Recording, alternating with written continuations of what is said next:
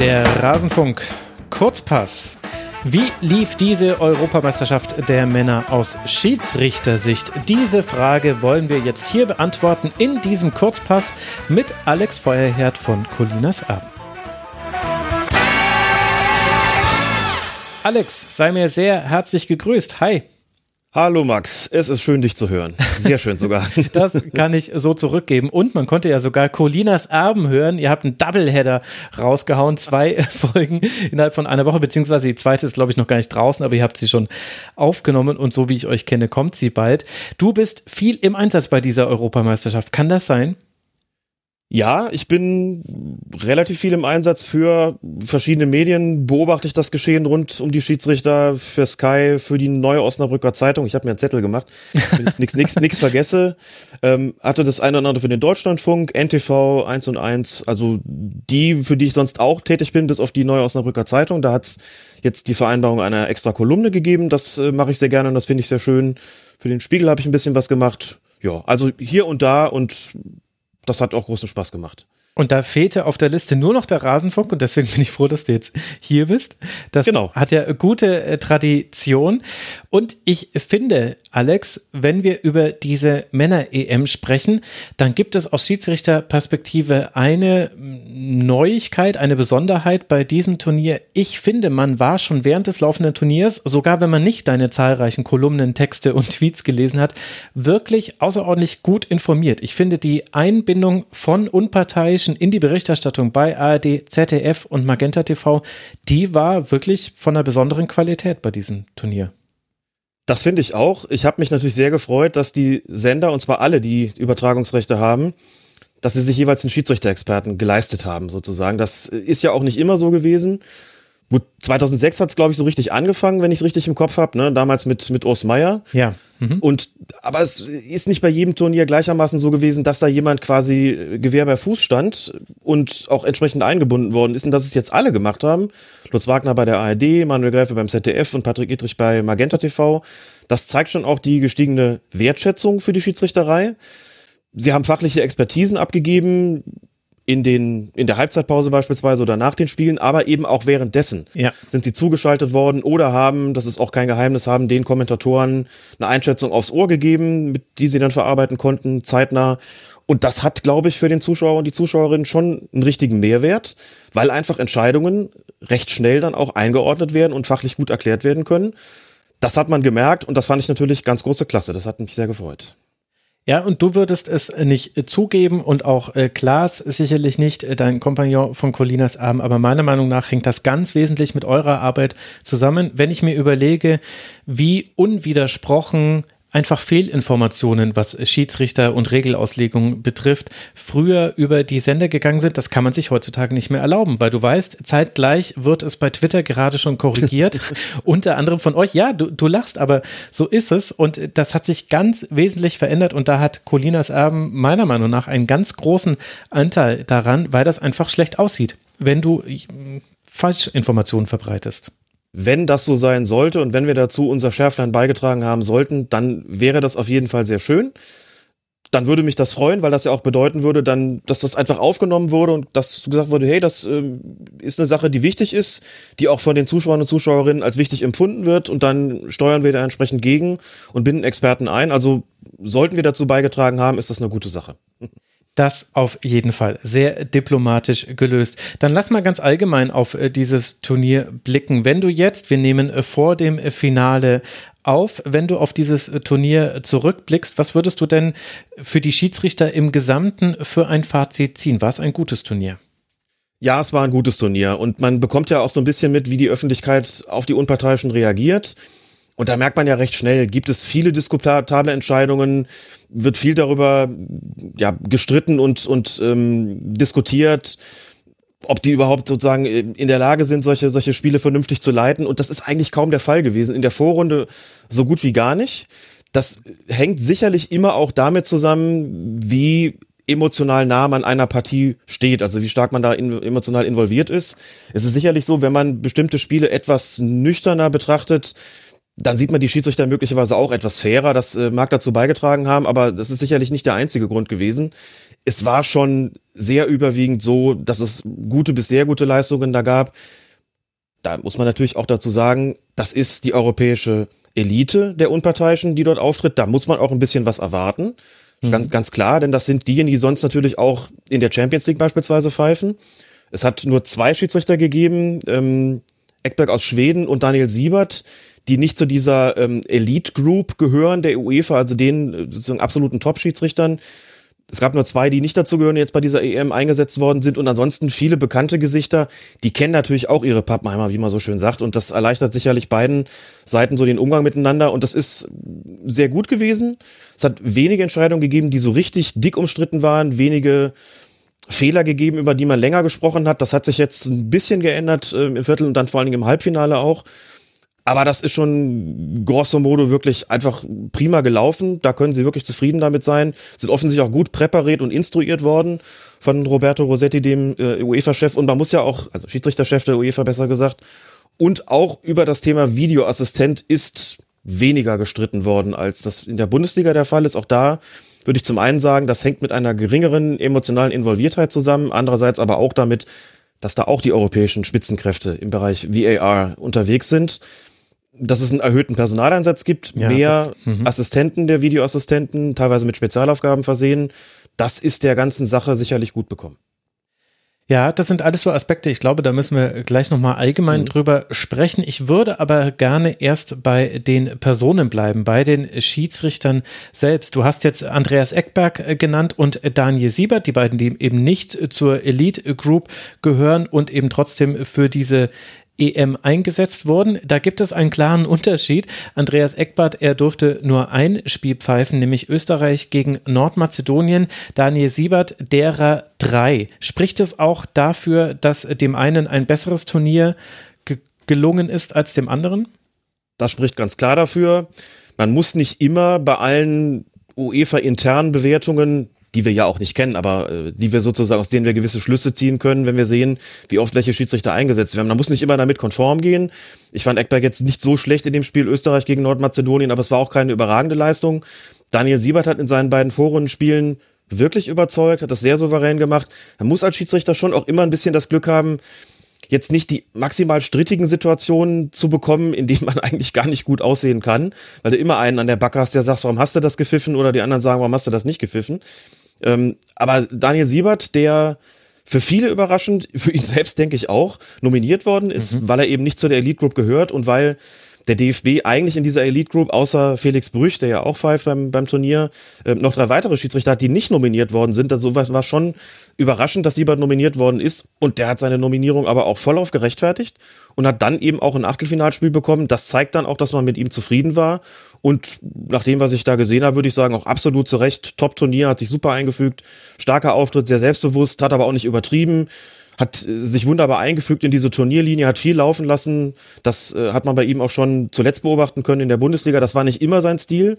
Den hat er aber geändert, war in der Bundesliga zuletzt auch zu beobachten, gerade bei den Spitzenspielen, mhm. dass er da weniger kleinlich gepfiffen hat, ähm, als vielleicht früher mal der Fall gewesen ist. Und insofern eine der wirklich positiven Aspekte dieser WM, dieser EM, dass er da auch einfach so ein gutes Turnier hatte. Mhm. Also Daniel Sieber durfte zum Beispiel Leipzig gegen Bayern in der Rückrunde pfeifen, da gab es fünf gelbe Karten. Er durfte am 32. Spieltag Dortmund gegen Leipzig pfeifen, da hat er nur zwei gelbe Karten verteilen müssen. Und in dieser Europameisterschaft hat er Schottland gegen Tschechien gänzlich ohne eine Karte bestritten, Schweden gegen Slowakei, vier gelbe Karten, ein Elfmeter und dann Wales gegen Dänemark war das Achtelfinale, das er hatte, ebenfalls mit vier gelben Karten. Die reine Zahl, das ist jetzt Quatsch, sich daran aufzuhängen, aber ich wollte damit nur zeigen, wie wenig tatsächlich da äh, dann zur Und Karte gegriffen Karte. musste. Und ja, eine rote Karte. Stimmt. Da, na, über die muss man vielleicht, das ist genau. so vielleicht die einzig diskutable mhm. Szene gewesen. Das war in kurz vor der Nachspielzeit oder in der Nachspielzeit beim Stand von 4 zu 0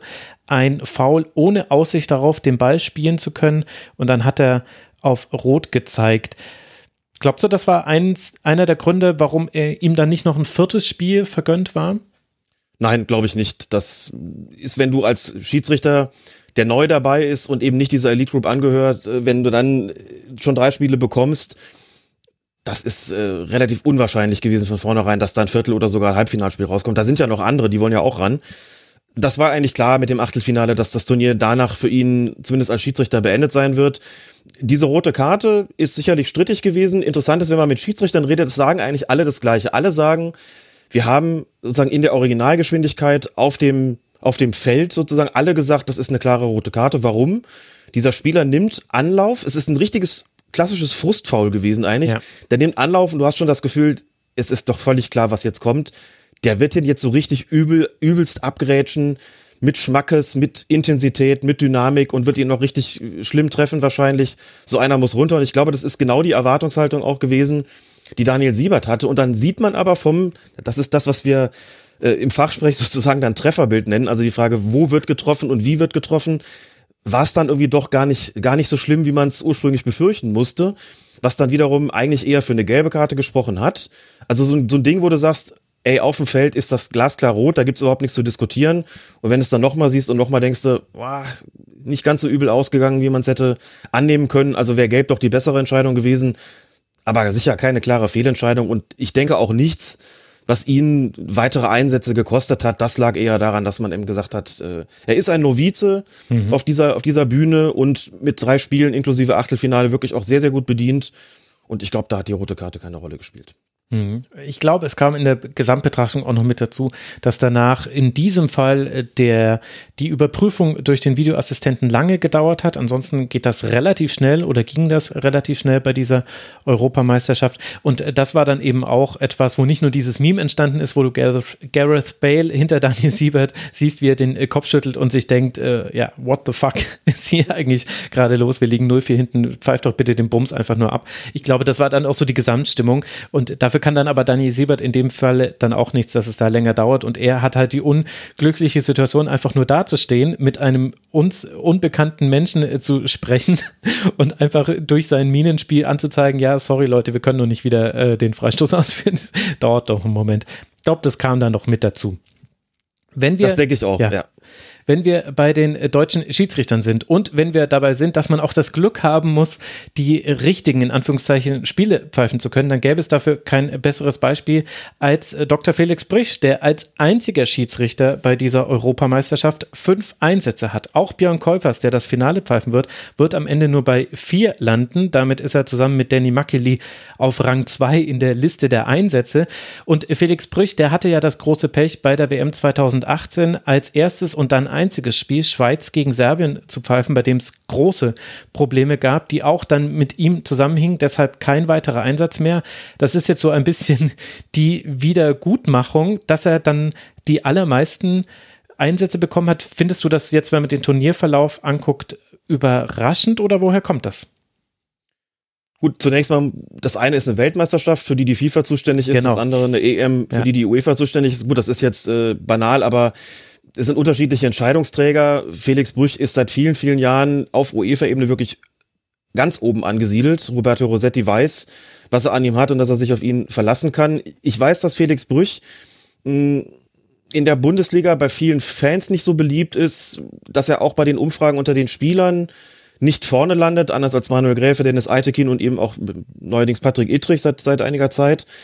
Aber international äh, sieht das wirklich völlig anders aus. Dass er auf fünf Spiele gekommen ist und damit ist er Rekordhalter, denn auf fünf kam noch nie jemand bei einer oh. EM.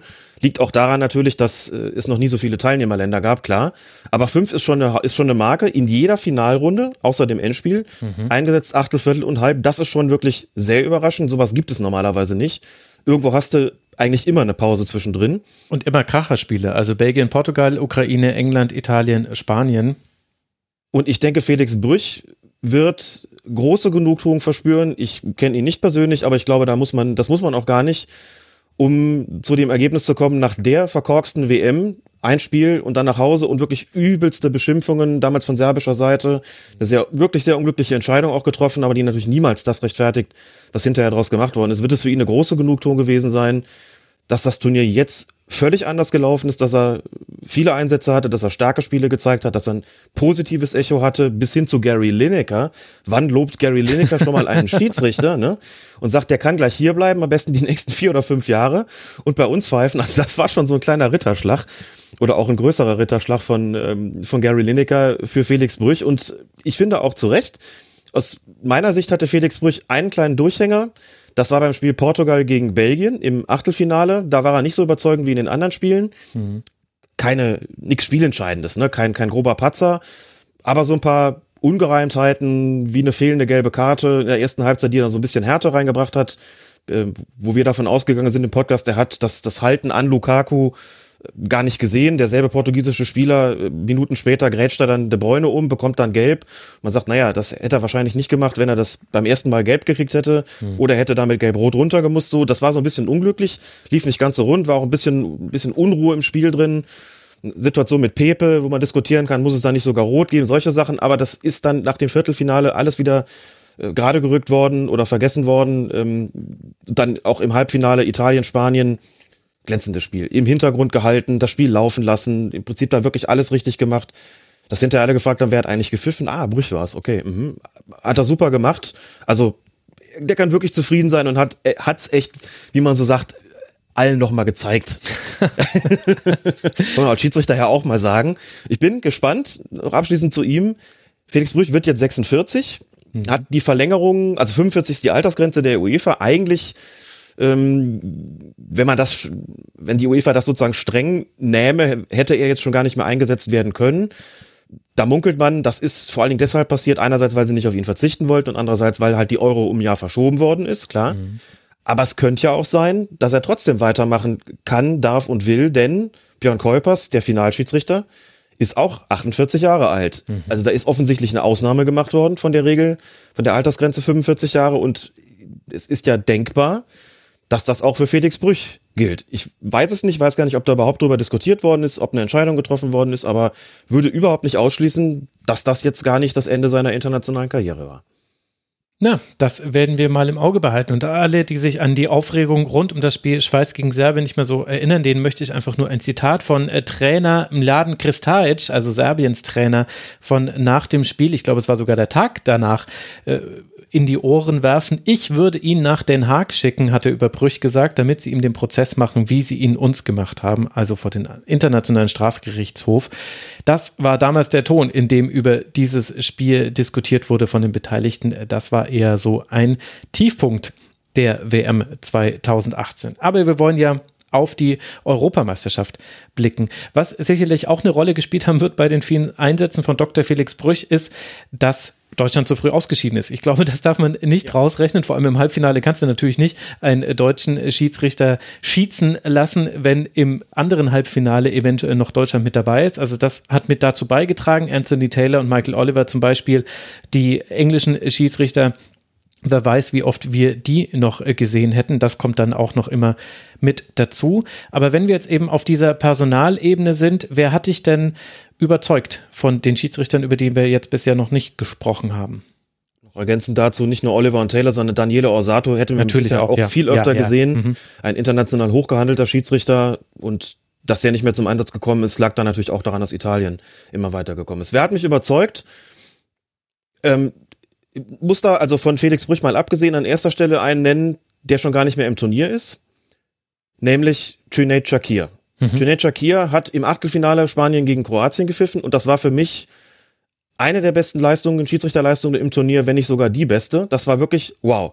Das war fokussiert und scharf, wenn es scharf sein musste. Er hat trotzdem laufen lassen. Er hat einen perfekten Umgang mit den Spielern gehabt, hat lange gewartet mit Gelb und trotzdem immer deutlich gemacht, wo die Grenzen sind. Vorher wirklich gedacht, das ist einfach ein, das war ein ganz, ganz starkes Spiel. Und nach dem Achtelfinale habe ich mir gedacht, also das müsste eigentlich ein heißer Kandidat fürs Finale sein. Und dann ist er gar nicht mehr eingeteilt worden. Es gibt so, in, sagen wir mal, in so den Fachkreisen, auch, auch international, die über Schiedsrichter sprechen, eine große Verwunderung auch darüber, die auch gesagt haben, das Viertelfinale, das Felix Brüch gepfiffen hat, hätte auch Shakir vielleicht pfeifen können. Also warum muss der eine fünf kriegen, der andere den anderen schickt man so früh nach Hause? Mhm. Sagen wir so, ich kenne da auch nicht mehr als Gerüchte, die man tatsächlich häufiger mal hört, dass äh, Schäferin, der UEFA-Chef, mit Shakir nicht kann oder nicht so große Stücke auf ihn hält. Ai, wie viel ai, da dran ist, das, wie viel da dran ist, kann ich nicht beurteilen, offen gestanden. Man muss ja durchaus sagen, was hat Schäferin mit den Schiedsrichtern zu tun? Ist es nicht Rosettis Sache? Doch, natürlich schon. Na klar hat natürlich auch das Wort des UEFA-Präsidenten Gewicht. Ich weiß nicht, wenn es denn stimmen sollte, warum das Ganze so ist. Es gibt äh, auch, auch Gerüchte, dass äh, Cüneyt Shakir tatsächlich noch von Istanbul, wo die Schiedsrichter bis zum Halbfinale untergebracht waren, dass er von Istanbul noch mit nach London geflogen ist, wo die Schiedsrichter dann ab dem Halbfinale untergebracht waren, also die, die noch im Turnier sind, klar, weil da ja alle Finalspiele stattgefunden haben ab, ab dem Zeitpunkt, und dass man ihn dann von London aus wieder nach Hause geschickt hat.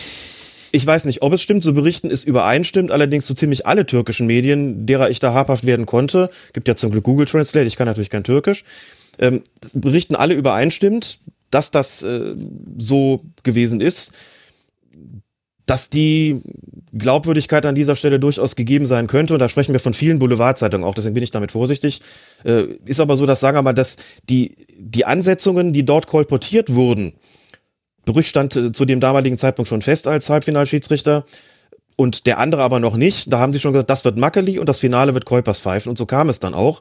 Also da schienen schon intern irgendwelche ähm, Informationsflüsse ähm, da gewesen zu sein und deswegen könnte es auch so sein, dass Shakir tatsächlich dann noch nach London mitgenommen worden und dann wieder Postwind wieder zurückgeschickt worden ist. Sei es wie es ist, er ist nicht mehr zum Einsatz gekommen. Sportlich kann das ehrlich gesagt keine Gründe haben. Du hast eben gefragt, merkt man das eigentlich an den Einteilungen, an den Ansetzungen? Was für eine Wertschätzung die, die Schiedsrichter bei der UEFA erfahren oder wie ihre Leistung beurteilt worden sind, habe ich gesagt, ja klar, das ist grundsätzlich so. Bei Shakir ist es für mich überhaupt nicht nachvollziehbar, warum der nicht mehr zum Einsatz kam, warum man auf diese Spitzenkraft verzichtet hat. Das wäre für mich sogar ein Finalkandidat gewesen, aber mindestens einer, dem man ein Halbfinale hätte geben können und sollen. Und das war schon überraschend. Also das ist einer, der mich trotz der wenigen Einsätze ähm, wirklich überzeugt hat. Über Brüche haben wir schon gesprochen. Wirklich ein sehr gutes Turnier. Daniel Siebert haben wir schon gesprochen. Natürlich aus Sicht eines, eines, äh, sagen wir mal, Schiedsrichter-Experten, der durch auch viel mit der Bundesliga beschäftigt ist, guckt man auch schon in besonderem Maße darauf. Also da kann der DFB, da kann die sportliche Leitung der DFB-Schiedsrichter wirklich sehr zufrieden sein mit ähm, ihren beiden Leuten. Ansonsten Anthony Taylor wird mir auch, glaube ich, immer in Erinnerung bleiben, nicht nur wegen seiner insgesamt sehr guten Spielleitung, sondern auch, weil er das diese schwierige Situation im Spiel Dänemark gegen Finnland mit ja. äh, dem, dem dramatischen Zwischenfall ähm, natürlich, dass er das einfach sehr empathisch und sehr ruhig und sehr gut gemanagt hat. Das ist ja auch eine Qualität. Ne? Du musst ja nicht nur irgendwie gucken, wann muss ich einen Strafstoß pfeifen oder eine gelbe Karte geben, sondern in solchen extremen Situationen zeigen sich natürlich auch besondere Qualitäten. Und das fand ich schon sehr imposant, wie er das gemacht hat. Das äh, kann ja auch für ihn keine leichte Situation gewesen sein. Also auch ihn habe ich mir da schon wirklich, wirklich gespeichert. Muss sagen, das ähm, war schon wirklich was Besonderes, an das ich dann sicherlich noch länger zurückdenken werde. Also um jetzt wirklich mal ein paar Namen zu nennen, die ich bei dieser, diesem Turnier wirklich auffällig und auffällig gut fand. Mhm. Und natürlich herausragend Björn Kolpers. Warum? Alle Colinas Abendhörerinnen und Hörer wissen es, weil er fast als einziger das schwarze Schiedsrichter-Trikot aufgetragen hat. So wie es Mit Tönate Shakir zusammen, genau. Also kein Wunder, dass du Shakir auch so gefeiert hast. Stimmt, das war ja der zweite. Vielleicht und, bin ich da beeinflusst, ja. Und ich hätte ja gar nicht gedacht, dass ich mit dieser Frage auf einmal hier so in so äh, boulevardeske äh, Informationen hier reinfalle, dass es da Ränkespiele gibt zwischen dem UEFA-Präsident und einem Schiedsrichter, den er nicht mag. Meine Güte, jetzt wird das hier richtig juicy im Rasenfunk. Wer hätte damit gerechnet? Die UEFA, sie überrascht einen einfach auf allen Ebenen und auf allen Ebenen so ein bisschen negativ, wenn man ehrlich ist. Das, also das sind jetzt die äh, Schiedsrichter, bei denen es sehr gut gelaufen ist im Turnier. Ich denke, wir müssen jetzt aber auch nicht so tun, als ob alles gut gelaufen wäre. Es nee. gab äh, vielleicht auch durchaus äh, Personen, die ein bisschen ihre Probleme hatten. Wer ist dir da so in Erinnerung geblieben oder aufgefallen? Naja, die Tatsache, dass äh, Clément Turpin und Antonio Matteo Laos, der eine aus Frankreich, der andere aus Spanien, dass zwei anerkannte Spitzenschiedsrichter sehr früh nach Hause geschickt worden sind. Mhm. Also nicht mehr nur, nicht nur, nicht eingesetzt worden sind, auch nicht als vierte Offizielle, sondern nach Hause geschickt worden sind. Das äh, deutet schon darauf hin, dass die UEFA mit ihnen nicht so zufrieden war und da gehe ich auch tatsächlich mit. Also bei Turpin war es im Spiel Dänemark gegen Russland äh, zum einen so, dass er eine klare gelb-rote Karte gegen einen russischen Spieler nicht gezeigt hat. Da muss man überhaupt nicht drüber reden. Das ist ein, ein grober Patzer gewesen und im selben Spiel einen Strafstoß für Russland gepfiffen hat, den man auch nicht hätte geben mhm. dürfen, sage ich ganz bewusst, ein, ein vermeintliches Halten, das aber schon längst beendet war, als der russische Spieler da im Strafraum fiel. Nur ganz kurz, um die, die Klammer auf und auch wieder zuzumachen. Wenn du willst, kann man darüber später auch noch sprechen. Es ist einfach UEFA-Anweisung, dass bei Foul-Elfmetern nur eingegriffen wird, von Seiten des Videoassistenten, wenn entweder gar kein Kontakt vorlag oder wenn klar der Ball gespielt worden ist. Deswegen war der da an der Stelle raus, aber den Elfmeter hat man trotzdem nicht geben dürfen. Ja, da das zum wir einen und- später noch drüber.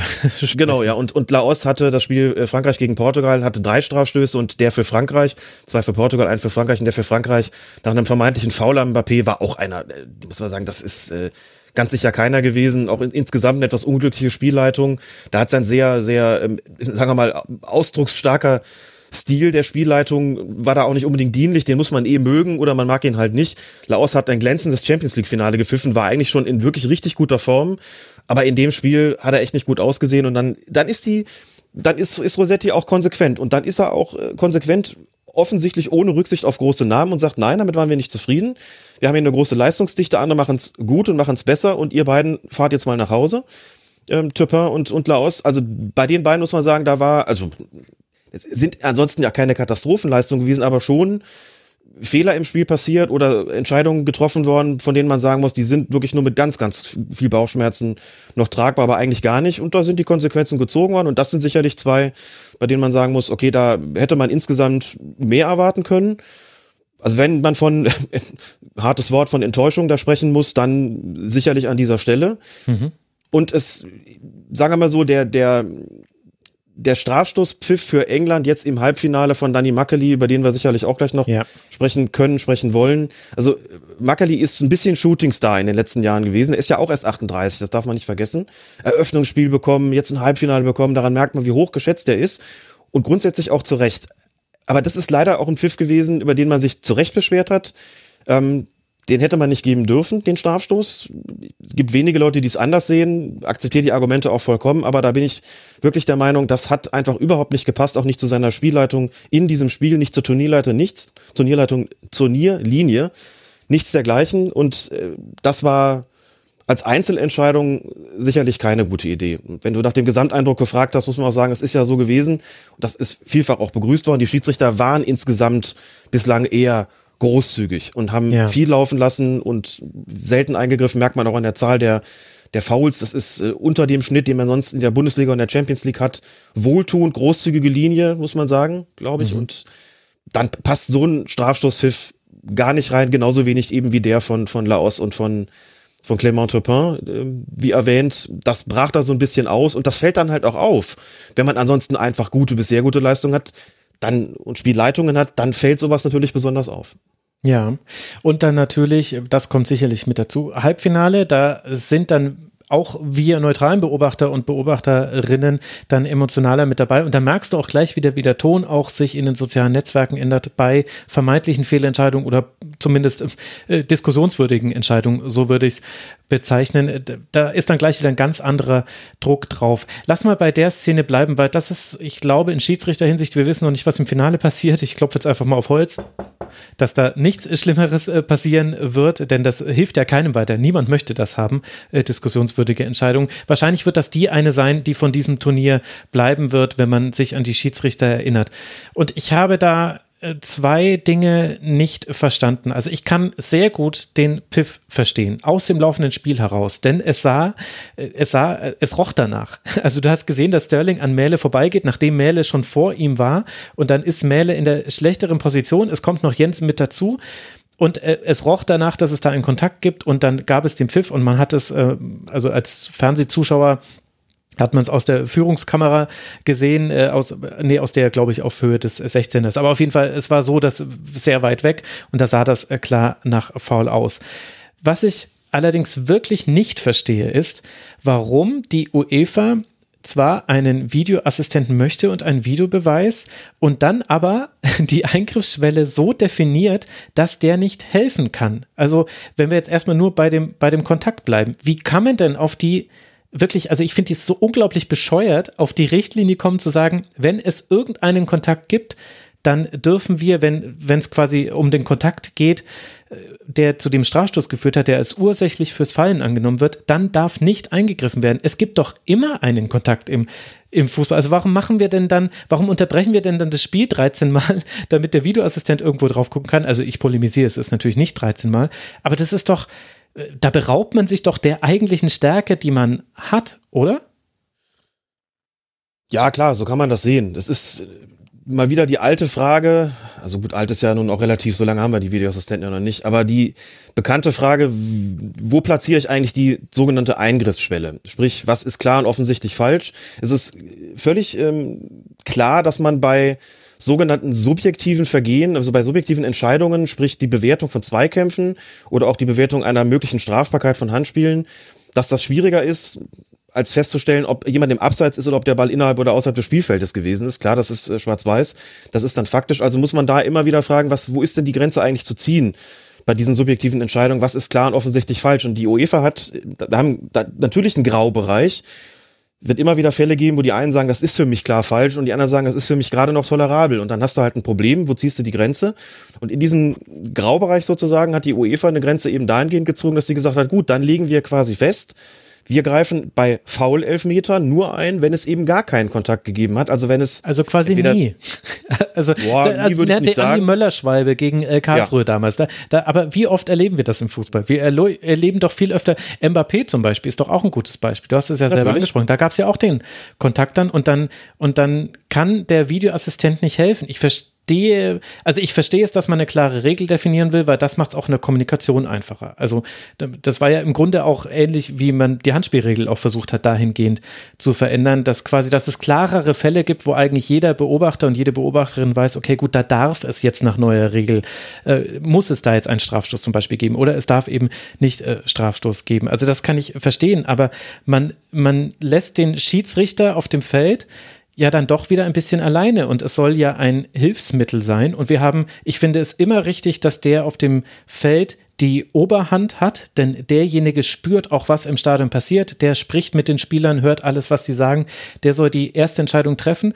Aber ich finde schon, dass im Video, äh, im Videobereich, da sitzt ja jetzt, da sitzt ja jetzt nicht ich mit einer Chipstüte irgendwie äh, zwischen den äh, Beinen, sondern da sitzt ja auch ein Schiedsrichter, mhm. der, der das perfekte Regelverständnis hat, der, der diese Situation im Bestfall auch schon mal selbst erlebt hat. Warum darf er nicht helfen? Und das, und Makeli hätte geholfen werden müssen in diesem Fall. Es war einfach ein Fehler, diesen Pfiff in dieser entscheidenden Situation zu machen und dann beraubt man sich dieser Möglichkeit.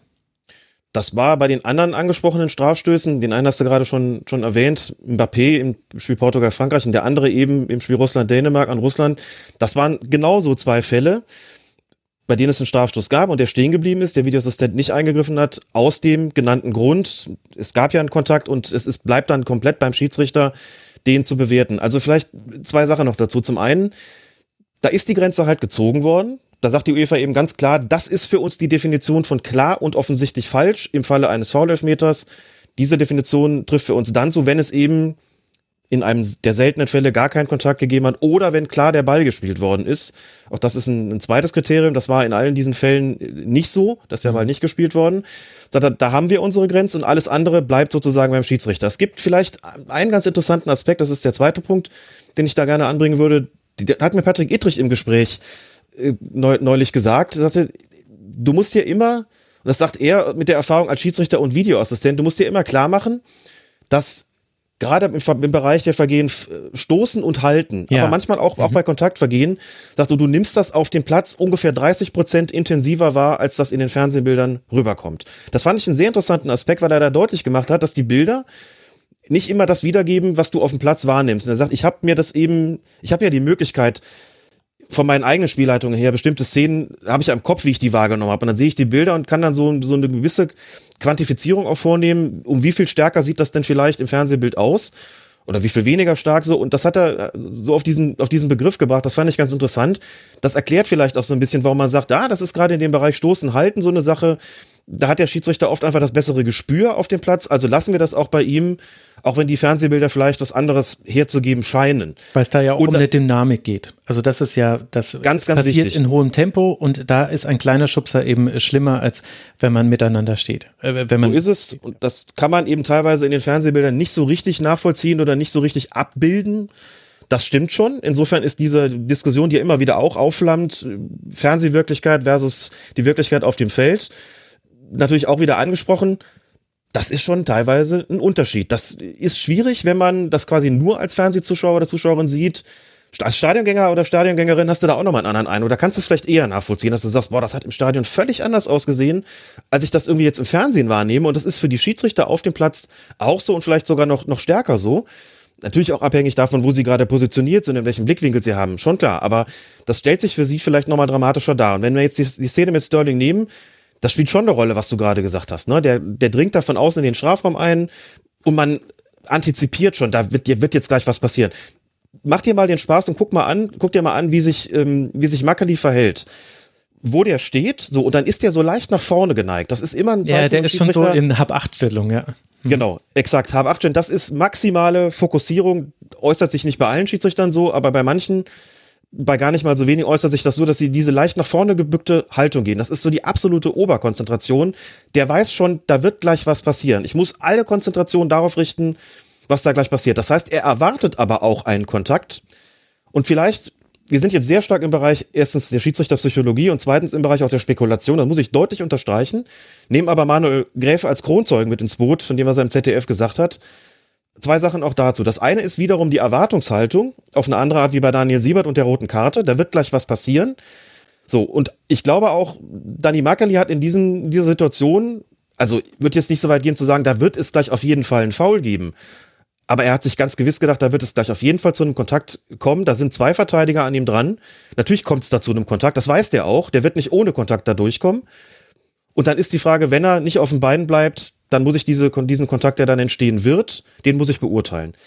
Vielleicht war er auch einfach, gerade auch angesichts der, der, der Fähigkeiten von Sterling, zu sehr in der Erwartungshaltung drin, der wird gleich gefault. Die können den nicht mehr, nicht mehr stoppen. Mhm. Und da muss man auch sagen, was für diese, ähm, das dafür spricht, dass sich diese Erwartungshaltung erfüllt hat, ist, dass keiner der beiden dänischen Verteidiger den Ball gespielt hat. Auch da dick unterstrichen aus der Schiedsrichterperspektive, das ist eins der, das das alleroberste Kriterium ist es immer, ist der Ball gespielt worden, ja oder nein? Wenn nein, muss man die Frage beantworten, wenn es einen Kontakt gegeben hat, war der strafbar, ja oder nein? Ein Ball gespielt haben die nicht. Und Sterling fällt.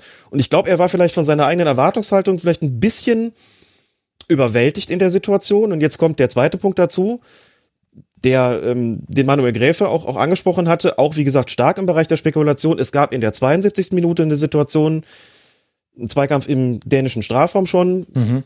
In dem Harry Kane gefallen ist. Und England hat vehement den Strafstoß gefordert. Kane ist gefallen, Kane hat sich den Fuß gehalten und ist liegen geblieben nicht ganz so wie Immobile, aber schon auch, ein, auch einen ganzen Moment. So, und Mackeli ist bestürmt worden von den Engländern. Es hat diesen Strafstoß nicht gegeben. Und es hat diesen Strafstoß, ich glaube, nicht nur aus meiner Sicht, vollkommen zu Recht nicht gegeben. Dieser Kontakt war keinesfalls ursächlich dafür, dass Kane gestürzt ist und war keinesfalls so, dass man auch gemessen an der Turnierlinie und an der Linie Mackelis in diesem Spiel, dass man da einen Strafstoß geben musste. Aber das ist eine Situation, die brennt sich in den Hinterkopf des Schiedsrichters ein. Und ja. wenn du so ein zweites Ding dann hast, also Raphael Honigstein hat sich viel Spott abgeholt dafür, dass er auf Twitter geschrieben hat, so nach dem Motto, das ist jetzt die andere Hälfte, die noch zum Elfmeter gefehlt hat. Da haben alle gesagt, es gibt doch sowas, es gibt doch keine, keinen kumulierten Elfmeter. Natürlich gibt's den nicht. Natürlich weiß das Raphael Honigstein auch. Aber er hat natürlich damit gemeint, da hast du schon so ein bisschen nach dem Motto, ah, wenn wir nochmal so eine ähnliche ja, Situation klar. haben, dann pfeif ich. Das, das nimmt er sich nicht so direkt vor. Aber dass sich die Bereitschaft erhöht hat, nach der einen Situation, wo schon vehement gefordert worden ist, vor 60.000 im im Wembley-Stadion als Schiedsrichter, der mit 38 Jahren super viel schon mitbringt und super wichtige Spiele schon gepfiffen hat, aber eben noch kein Björn Kuipers ist oder kein Felix Brüch ist oder kein Cüneyt hier ist, ist dann vielleicht genau das Mühe gewesen, wo er gesagt hat, den nehme ich jetzt mit, den pfeife ich ja. jetzt. Und das sind so die Aspekte, losgelöst von regeltechnischen Fragen, die hier eine Rolle gespielt haben, könnten. Wie gesagt, aus der ja. schiedsrichterpsychologischen Sicht und immer unter Verweis darauf, dass es eben natürlich Wir müssen spekulieren. Spekulation sein, bleiben muss. Also ich habe da ganz viele Gedanken zu. Ich möchte einmal kurz bei der Kane-Szene bleiben, denn da hätte ich eine Frage an dich. Und zwar meiner Meinung nach, aber es wurde leider nicht aufgelöst. Aber dem Foulspiel an Kane ging ein Zweikampf von Kane gegen einen dänischen Spieler voraus, bei dem er meiner Meinung nach faul gespielt hat.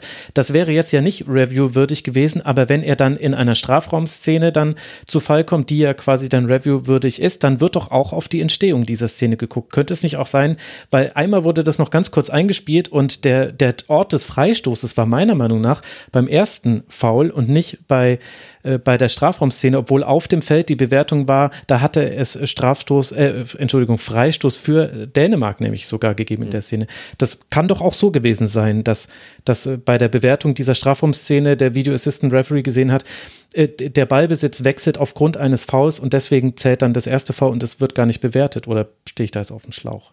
Nee, das ist sehr theoretisch denkbar. Also ich bin mir ganz sicher, dass Danny Mackel in dem Moment nicht dieses mögliche Foul vor dem Strafraum von Kane gepfiffen hat. Ähm, nee, nee, aber der Video Assistant Referee ja. bei der Bewertung. Also Mackeli hat in dem Moment ja gegen England entschieden. Das heißt, er hat das, was, ähm, was England als Foul an Kane gesehen hat, hat er als Foul von Kane interpretiert und nicht das Ding vorher. Jetzt kann man natürlich sagen, die überprüfen das und stellen fest, okay, da ist möglicherweise ein, ein Foul gewesen, gehen aber noch einen Schritt zurück und stellen dann fest, ja, aber vor dem Strafraum war auch was. Das ist aber, also erstens ging es dafür dann doch ein Tick zu schnell, selbst mit der, mit der beachtlichen Geschwindigkeit bei diesem Turnier. Und zweitens sind wir da wieder auch im Bereich, also der Eingriffsschwelle, das, was Dani Makali da entschieden hat, also wie, sagen wir mal so, ich bin schon sehr deutlich der Meinung, das ist kein Foul von Kane gewesen, da im Strafraum. Mhm. Also das ist eine Mondentscheidung gewesen. Ähm, weiß nicht, dass auch da Marx eine Rolle gespielt haben, dass vorher irgendwas gewesen ist und dann geht Kane dann nochmal in Zweikampf und beide gehen, be beide bleiben liegen. Dass Mackeli da vielleicht gesagt hat, na, das vorher war schon irgendwie kritisch und jetzt pfeife ich es aber endgültig gegen ihn. Aber in der Situation selbst, wo er da zu Fall gekommen ist, das ist kein Foul von Kane gewesen. Ja. Er hat den Ball gespielt. Also das ist, äh, das war falsch, die Entscheidung in dem Moment. Aber auch nicht so, nicht so wichtig. Es geht ja um die Frage Strafstoß oder nicht. Und wenn sie sich das angucken, muss man sagen, selbst wenn die Entscheidung gegen Kane falsch war, ist die Entscheidung, keinen Strafstoß zu geben und nur darum geht's, die ist auf keinen Fall klar falsch. Mhm. Wenn die das gesehen haben, werden die nicht an den äh, Punkt gekommen sein zu sagen, da muss er jetzt aber nochmal gucken. Ach nee, das ersparen wir ihm, weil das vorher ein klares Foul von Kane war. So klar war das auch nicht. Also das ist zwar regeltechnisch und sehr theoretisch möglich, bin mir aber sehr sicher, dass es in der Praxis nicht so abgelaufen ist, sondern dass es lediglich so war, dass sie sich gesagt haben, jo, der Freistoß war zwar Quatsch, aber es war auch kein Foul an Kane, insofern geht es jetzt ja einfach so weiter, wie er entschieden hat. Okay, gut. Und dann nochmal zu dieser Elfmeterszene, auch wenn es mir fast leid tut, in so einem allgemeinen Rückblick darauf so rückzublicken. Aber es war nämlich auch einfach wichtig, glaube ich, auch für die Diskussion rund um Eingriffsschwellen und so weiter. Also da wurde das, glaube ich, erst vielen Zuschauerinnen und Zuschauern bewusst, wie eben diese Kontaktschwelle ist zum Eingriff des Video Assistant Referee. Was ich dann wirklich auch überhaupt gar nicht verstanden habe, war, es war ein zweiter Ball noch auf dem Spielfeld im laufenden Spiel. Mir ist es nicht aufgefallen, ich habe es dann aber in der Wiederholung gesehen und an dem dribbelt Sterling vorbei. Und wenn man schon so als Video Assistant Referee siehst du dir das Foul an und du siehst, okay, es gab einen Kontakt, ich darf nicht eingreifen, aber du siehst ja auch, hm, also Sterling ist schon im Fallen. Das ist so ein bisschen wie Marco Reus gegen Augsburg. Äh, er ist quasi schon am Faulen und dann, oder war es gegen Union Berlin? Union Berlin war es, glaube ich, Entschuldigung. Und dann gibt es noch den Kontakt, er sucht den Kontakt und dann sehe ich doch diesen zweiten Ball. Und wäre das nicht ein sehr einfacher Weg gewesen, auf eine halbwegs elegante Art und Weise, die natürlich im Stadion für, für sehr viel Protest gesorgt hätte, schon klar. Aber hätte man das nicht so auch auflösen können? Da hätte doch der Video Assistant Referee auch eingreifen können, hätte sagen können, hast du gesehen, wie nah dieser Ball eigentlich an Sterling lag? Magst du das nicht vielleicht nochmal bewerten? Vielleicht ist das ja ein Serious Missed Incident. Ganz kurz auch, wenn ich weiß, dass das blöd ist, weil du gerade auch die Szene mit Reus angesprochen hast. Ähm Ganz kurz noch zum Thema Eingriffsschwelle.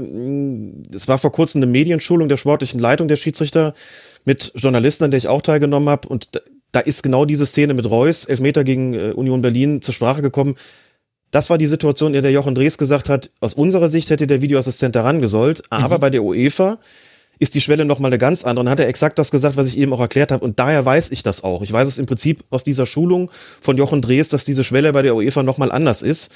Und ich bin gespannt, wie es im Nachhinein, sagen wir mal, DFB intern bewertet wird, denn der DFB sagt eigentlich, wir hängen die nicht, dann doch nicht ganz so hoch. Wir wollen schon gucken, ist das wirklich ursächlich gewesen? Und im Idealfall wäre sozusagen in der Bundesliga in so einer Szene wie mit Sterling tatsächlich der Videoassistent noch reingegangen und hätte gesagt, okay, ähm, es ist nicht, nicht, nicht sicher, dass es so ist, ne? aber die Möglichkeit hätte bestanden, weil der DFB nicht so kategorisch, nicht so strikt sagt, nur dann, wenn gar kein Kontakt. Also insofern wäre die Option, dass es da einen Eingriff gegeben hätte, wäre gegeben gewesen. So, jetzt zum zur Sache mit dem, mit dem Ball und der Frage, es ist mit dem Videoassistenten. Also in den Regeln, das ist ja das immer das Erste, heißt es, der Schiedsrichter muss das Spiel nur dann unterbrechen, wenn ein zweiter Ball auf dem Feld ist, wenn dieser zweite Ball das Spielgeschehen stört. Viel mehr steht da eigentlich gar nicht. Es mhm. gibt keinen Kriterienkatalog, der zum Beispiel besagen würde, das ist dann der Fall, wenn sich Spielball und zweiter Ball äh, näher als zwei Meter kommen oder sowas. Ne? Du weißt, worauf ich hinaus will. Es ist Sondern das ist dem komplett dem Schiedsrichter überlassen zu beurteilen, hat das jetzt das Spielgeschehen gestört oder nicht.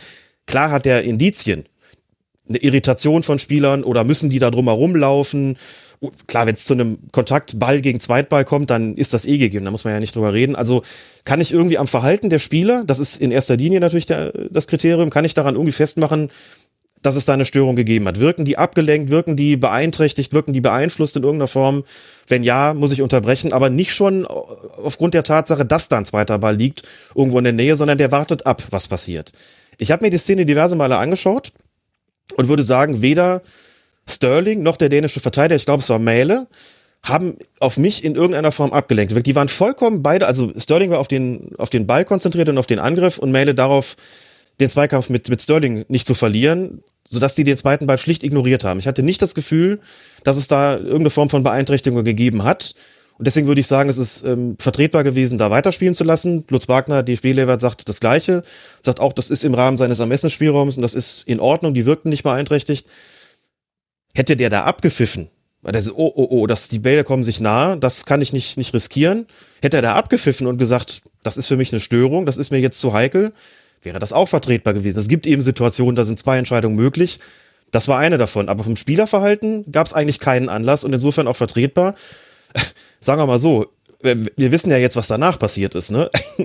Ich glaube, im Nachhinein hat sich wahrscheinlich auch Danny Mackeli gewünscht, ach, hätte ich es doch unterbrochen, Ja. dann wäre mir die anschließende Entscheidung erspart geblieben oder zumindest wäre sie da dann nicht entstanden. Ähm, aber gut, das ist kein Wunschkonzert und so ist es halt. Murphy's Law, dann läuft's halt schief. Ne? Und insofern, weil es eben so eine Ermessensfrage ist, ist es auch nichts für den Videoassistenten. So hoch wie bei denen die Eingangsschwelle ist, Auch ist nicht, wenn er auch sagen würde, ich habe es einfach Nein. nicht gesehen.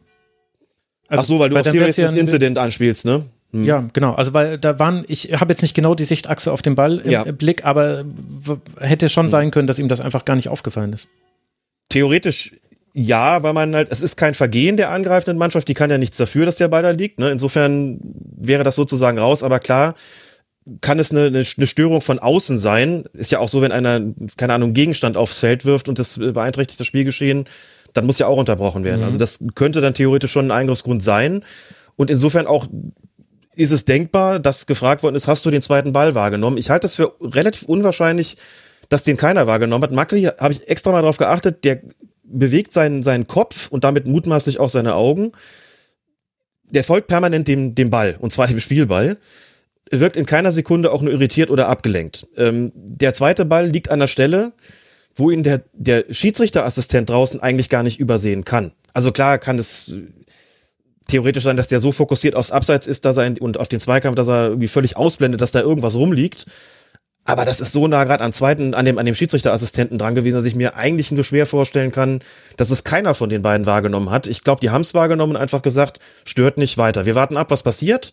Okay, die laufen durch, keiner ist irritiert, keiner bremst, keiner verzögert. Wir müssen hier nichts machen. Ich glaube, so ist es gelaufen und ich könnte mir vorstellen, dass das auch Gegenstand äh, oder besser gesagt Bestandteil der, des Gesprächs zwischen Videoassistent und Schiedsrichter in dieser Szene gewesen ist. Hast du das wahrgenommen? Also davon bin ich eigentlich, davon gehe ich eigentlich aus, ehrlich gesagt. Okay, und auch wenn es mir jetzt fast ein bisschen leid tut, dass wir uns an dieser Szene so aufhängen, aber äh, da gibt es noch eine regeltechnische Frage und dann äh, nämlich beim Ausführen des äh, Strafstoßes wird der Kaspar Schmeichel, der dänische Torhüter, von einem Laserpointer irritiert. Wäre das ein Eingriff von außen, der der Theorie nach, ich will das jetzt nicht Makeli auch noch zum Vorwurf machen, also auf alles kann man jetzt auch wirklich nicht achten, aber hätte er rein theoretisch sagen können, Moment, da gab es einen Eingriff von außen, dieser Strafstoß muss wiederholt werden? Das ist ein Eingriff von außen, das ist ja nun ganz klar. Wenn jemand mit dem Laserpointer einen Spieler blendet, was ist das? Das ist nichts anderes, als wenn jemand irgendeinen Gegenstand aufs Feld wirft und der beeinträchtigt das Spielgeschehen. Also Idealfall wäre, du siehst, du siehst das als Schiedsrichter, du bist natürlich überhaupt nicht, äh, wie soll ich sagen, mental darauf vorbereitet. Äh, Du guckst, wo liegt der Ball, wo ist der Schütze, wo ist der Torwart und achtest jetzt nicht noch drauf, ob dem da einer ins Gesicht blendet. Und Schmeichel hat halt überhaupt nicht reagiert. Ne? Hab mir auch diese Szene ein paar Mal angeschaut der zuckt nicht mal. Der, als ob er das nicht wahrnehmen, wahrnehmen würde in dem Moment. Äh, Der wirkt überhaupt nicht irgendwie abgelenkt oder gestört. Der scheint da auch voll drauf konzentriert zu sein und diese, diese, diese Lichtquelle gar nicht wahrzunehmen. Ich denke, wenn es so gewesen wäre, ich bin mir relativ sicher, dass er den Schiedsrichter darauf aufmerksam gemacht hätte, hier, da fuchtelt einer mit einem Laserpointer irgendwie rum. Aber nehmen wir an, der Schiedsrichter sieht das. dann ist der Idealfall der, dass er die Ausführung nicht freigibt, sondern erstmal irgendwie das unternimmt, was er unternehmen kann, um das zu unterbinden. Das heißt, dass er was auch immer, dass er nach, nach draußen geht und irgendwie das, äh, also Amateurfußball würde man sagen, die Ordner da anweist, aber dass er also die Verantwortliche anspricht und sagt, wir haben hier ein Problem, der wird mit dem Laserpointer gestört. Ich weiß nicht, was wir dagegen unternehmen können. Fakt ist jedenfalls, solange das der Fall ist, können wir diesen Strafstoß nicht ausführen. Dann Stadiondurchsage, Ordnungspersonal im Stadion, keine Ahnung, was man da machen kann. Das ist jetzt auch, äh, wird jetzt auch zu weit führen. Aber das wäre der Idealfall. So. Der zweite Punkt ist, der Strafstoß wird ausgeführt, also er bemerkt es nicht, Elfmeter wird ausgeführt, so, und dann, sicher, wenn äh, der Ball reingeht und Schmeichel plötzlich da steht und du siehst, der, der reagiert überhaupt nicht, hebt die Hände zum Schiedsrichter, guckt zum Schiedsrichter und sagt, und du merkst, es ist irgendwas komisch hier. Da wird natürlich jeder Schiedsrichter hingehen und wird sagen, was ist denn? Dann sagt er, ich bin vom Laserpointer geblendet worden. So, dann wird's natürlich tricky, denn wenn der in dem Moment nicht mehr da ist, dann sagt er, du bist bitte was? Ja, Habe ich nicht mitbekommen, tut mir leid. So, und dann kannst du höchstens noch, dann kannst du natürlich noch sagen, Videoassistent, könnt ihr nochmal auf die Bilder gucken, könnt ihr irgendwas erkennen. So, und wenn du dann siehst, da ist, der ist in der Ausführung geblendet worden, dann ist das ein Einfluss von außen. Wenn es in der Ausführung passiert, dann würde man sagen, dann ist eine Wiederholung auf jeden Fall möglich oder sogar, sogar geboten. Denn dann ist natürlich, dann wäre ja der Ball ja sozusagen vom äh, Elfmeterpunkt auf dem Weg zum Tor. Und wenn es da eine Störung gibt, muss der Elfmeter wiederholt werden. Das wäre dann die Konsequenz, wenn der Videoassistent sähe, dass es da diese Beeinträchtigung gegeben hat. Dann wäre das möglich gewesen. Wir haben was gehabt, er hat ihn abgewehrt und der Nachschuss war drin. Und auf mich hat Schmeichel die ganze Zeit ja, ja. über null beeinträchtigt gewirkt. Und ich sage ganz ausdrücklich, damit will ich keine Laserpointer-Gefuchtel verharmlosen, sondern das äh, einfach nur sagen, wie's, wie sich es in der Praxis auf dem Feld dargestellt hat und eben auch erklären, in Antwort auf deine Frage, was hätte man denn regeltechnisch theoretisch machen können? Ja. Nämlich eben das Gesagte. Ach, es gäbe noch so viel zu besprechen. Unter anderem, was da eigentlich dem Schiedsrichter und dann einem UEFA-Offiziellen mitten in der Verlängerung ausgerichtet wurde, ausgehend von einem dänischen Spieler aus, habe ich bis heute noch nicht gelesen. Aber wir müssen noch ein bisschen auch andere Themen besprechen. Ich würde gerne, nachdem wir jetzt so lange an dieser Einzelszene hingen, an der wir aber recht viel erklären konnten, auch noch äh, auf etwas eingehen in äh, Bezug auf den Videoassistenten, was du vorhin schon gesagt hast. Das finde ich nämlich interessant bei dieser Europameisterschaft gab es eine stärkere Besetzung für den Video Assistant Referee. Unter anderem gab es einen Schiedsrichter, der allein für das Herausfinden von Abseitsstellungen abgestellt war. Und das ist mir nämlich auch aufgefallen, bevor ich das schon wusste. Es ging wirklich in den allermeisten Fällen sehr schnell bei dieser Europameisterschaft bei der Entscheidungsfindung. Wäre das etwas, auch wenn wir schon wissen, der DFB hat gesagt, ne, wir werden nichts ändern, die haben eher reduziert bei sich. Äh, wäre das etwas, was du dir auch für den deutschen Fußball wünschen würdest? Naja, wenn du die Möglichkeit hast, sowas zu tun, die Möglichkeit hinsichtlich der Räumlichkeiten und der Finanzen, dann ist das grundsätzlich natürlich wünschenswert, wenn es funktioniert. Dass es funktioniert, haben wir eigentlich schon bei der Weltmeisterschaft gesehen. Da gab es ja auch dieses verstärkte Personal, auch schon mit einem speziellen Abseits AVAR. AVAR steht für Assistant Video Assistant Referee. Und bei der EM ist es jetzt genauso. Also wir haben in der Bundesliga, um das nochmal kurz, kurz zu erklären, wir haben in der Bundesliga einen, äh, einen hauptamtlichen Videoassistenten sozusagen, der hat einen Assistenten. Das sind, die zwei machen das bei jedem Spiel. Dann haben wir noch zwei Opera, zwei sogenannte Replay-Operatoren, die sind nicht vom DFB, sondern von der Firma Hawkeye, die die Technik stellt. Jetzt in Corona-Zeiten war es nur ein Operator, normalerweise sind es aber zwei. Also sie sitzen da zu viert am Tisch. Und jetzt haben wir so einen VAR, einen hauptamtlichen Videoassistenten, mit insgesamt drei Assistenten. Einer ist speziell fürs Abseits zuständig, einer ist sein Hauptassistent und dann gibt's noch einen Koordinator beziehungsweise Supervisor. Äh, das sind immer diejenigen, wenn man da mal einen Blick in den Raum kriegt, die sind, die gehen so, die sind so hinter dem ganzen, hinter dem mhm. ganzen Team und sind eben, weil das ja viele sind, für die Koordination zuständig. Das ist aber auch eigentlich ein, äh, ein Videoassistent sozusagen, der das Ganze dann macht. Und es gibt anders als es die UEFA zunächst vermeldet hatte, nicht nur, nicht, nicht nur drei Replay-Operatoren, es gibt sogar vier, wie ich inzwischen rausgefunden habe. Der vierte ist auch speziell fürs Abseits zuständig und sitzt ganz rechts außen neben dem Abseits. Assistant, Video Assistant, Referee. Also die beiden machen das ganze Abseits sozusagen autark. Also haben wir Dadurch eine komplette Mannschaft, wenn wir die Schiedsrichter im Stadion noch dazu rechnen. Entschuldigung, haben wir ja, eine sogar, Mannschaft, genau. ja, mehr als eine Mannschaft an Schiedsrichtern, die inzwischen über ein Spiel schießen. Finde ich. Äh, Gut. So ist es, ganz genau. und dadurch können sie es beschleunigen. Also es gibt halt immer zwei Möglichkeiten. Entweder verderben viele Köche den Brei und man sagt, das ist jetzt irgendwie Kompetenzgerangel, das verzögernd wirkt, oder es beschleunigt das Ganze und insbesondere beim Abseits geht es eben tatsächlich sehr fix, weil der spezielle Abseitsassistent im Videoassistent-Team, ähm, Assistententeam. Das ist auch ein Schiedsrichter, also quasi ein hauptberuflicher Schiedsrichterassistent. Das ist aus Deutschland zum Beispiel Christian Gittelmann. Der macht nichts anderes als Schiedsrichterassistent oder eben da die Spezialkraft und die sind eben sehr, sehr stark darauf, auch von ihren Augen her, sehr stark darauf ähm, fokussiert und spezialisiert und deswegen geht das alles ein bisschen schneller und die können halt schon Linien anlegen, nach einer Torerzielung, während die anderen vielleicht noch gucken, ist da in der Angriffsphase sonst noch was gewesen, mhm. was wir bewerten müssen, sind die komplett autark mit dem Abseits beschäftigt. Entsprechend schnell geht das auch. So, und grundsätzlich aber, also nochmal zum einen, da sind eben auch die europäischen Spitzenkräfte bei den Videoassistenten. Klar, dass die ein bisschen schneller und ein bisschen äh, besser sind als, äh, als die durchschnittlichen Videoassistenten wahrscheinlich. Ich habe noch gar keine, keine, es würde mich wirklich interessieren, so die ganzen Zeiten für Checks und Reviews, wird die UEFA irgendwann bekannt geben. Das ist noch nicht geschehen.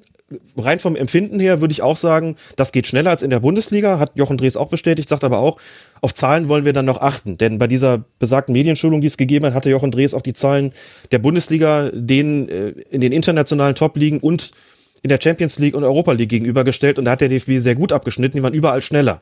Hm. Anders als das, was wir empfinden. Deswegen gebe ich auch dieses Empfinden nicht immer so ja, furchtbar ja. viel. Ähm, auch wenn ich das, das Gefühl ähm, tatsächlich genauso habe, dass das ähm, schneller gehen könnte. Also das muss man abwarten, aber das hängt schon mit diesen Spezialkräften natürlich zusammen und mit der besonderen Qualität, die die Videoassistenten haben. Wenn du jetzt fragst, ist das wünschenswert? Ja schon, bestimmt irgendwo. Aber Punkt eins, ähm, ich bin mehrfach in diesem sogenannten Kölner Keller gewesen. Den müsste man halt deutlich ausbauen, denn so viele hätten an einer Station ja gar nicht Platz. Hm. Punkt zwei, das äh, würde einen größeren finanziellen Aufwand bedeuten und auch einen größeren personellen Aufwand bedeuten. Äh, alles nicht von heute auf morgen zu machen. Und wie du schon gesagt hast, ähm, die Zahl der Videoassistenten in der Bundesliga und zweiten Liga wird gerade nicht ausgebaut, sondern im Gegenteil verkleinert. Sie haben erste und zweite Liga zusammengelegt und haben das Personal deutlich reduziert. Ich glaube, es sind 28, gibt 28 Videoassistenten und Assistant Video Assistant Referees weniger in der kommenden Saison als in der vorigen. Dafür werden, sind die, die dann Videoassistenten machen und Assistenten davon natürlich häufiger im Einsatz, das mhm. auch sicherlich ihre Qualität noch steigern wird. Klar, über die verstärkte Praxis kommt natürlich immer normalerweise eine Verbesserung der Qualität.